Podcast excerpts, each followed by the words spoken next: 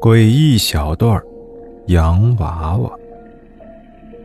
上小学时，小姨送给我一个洋娃娃，很大的布娃娃，头发是毛线，戴着帽子，脸很大，眼睛和黑色的大纽扣一样，嘴巴红红的，鼻子是一小块布包起来的样子。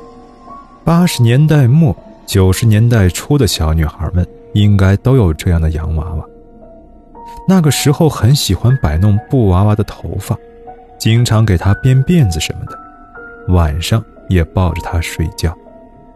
后来我上初中之后搬了家，那个布娃娃就放在我的卧室。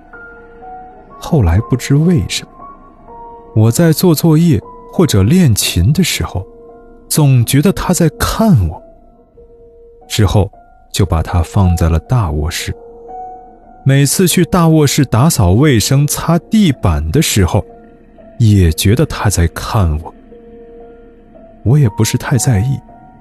可是之后有天做了个梦，梦里梦到我那个布娃娃一直都在盯着我看。我走到哪里，他盯到哪里。我爸爸就把他用布包起来，然后我对着他一顿猛踹。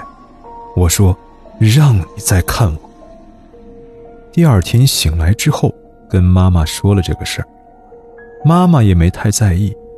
后来又告诉了舅妈，舅妈说：“小时候陪着你长大的人形玩偶，不能一直留着。”我问了原因，她说她也不太清楚，是听老人说的。